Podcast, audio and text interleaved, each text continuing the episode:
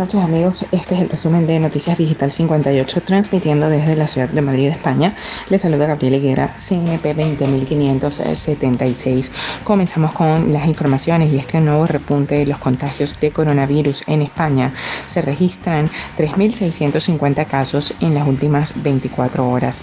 Los contagios de coronavirus continúan disparándose en el país, así lo reflejan los datos del Ministerio de Sanidad que ha registrado en las últimas 24 horas 3.650 positivos en COVID-19. Este nuevo balance supone 300 casos más que los detectados este jueves y eleva a 386.054 los pacientes infectados durante la pandemia. En cuanto al número de víctimas mortales, este viernes se han registrado 25 respecto al día anterior y ya son 28.838 las personas que han fallecido víctimas del virus. Además, en los últimos 7 días se han dado 1.467 hospitalizaciones en el país y 93 ingresos en unidad de cuidados intensivos. Por comunidades autónomas, Madrid continúa siendo la más afectada.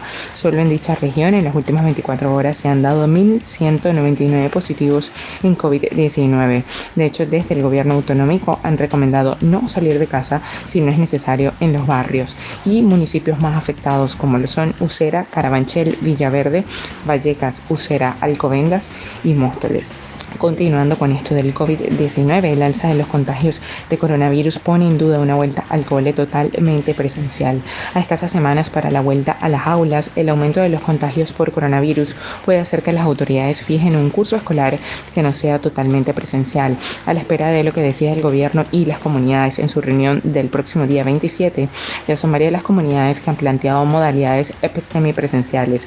Mientras crece la inquietud en la comunidad educativa, la inquietud cómo será el regreso a las aulas, a tal punto que algunos padres se plantean no llevar a sus hijos al colegio.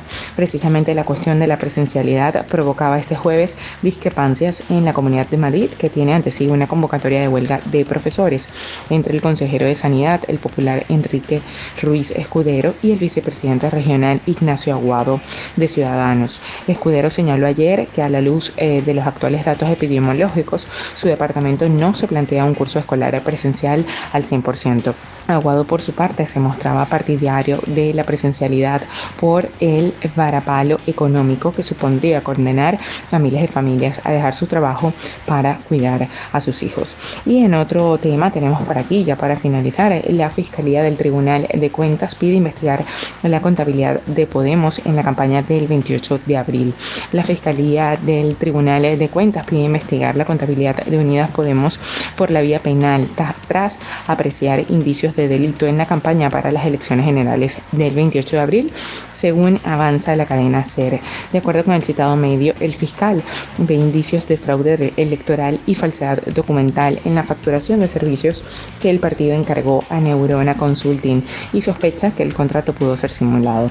La cadena SER cita documentos internos en lo que el fiscal pide que la justicia ordinaria investigue los pagos a Neurona, dado que el Tribunal de Cuentas carece de las competencias para jugar estas presuntas infracciones. Considera la Fiscalía que los 290 eh, 299 eh, mil euros facturados a la citada empresa no tienen la consideración de gasto electoral y que por tanto no podían ser financiados con subvenciones electorales. Esto es todo por el día de hoy. Les recordamos que somos Noticias Digital 58 siempre llevándole la mejor información. Desde acá, desde Madrid, España, se despide Gabriel Higuera. Feliz noche.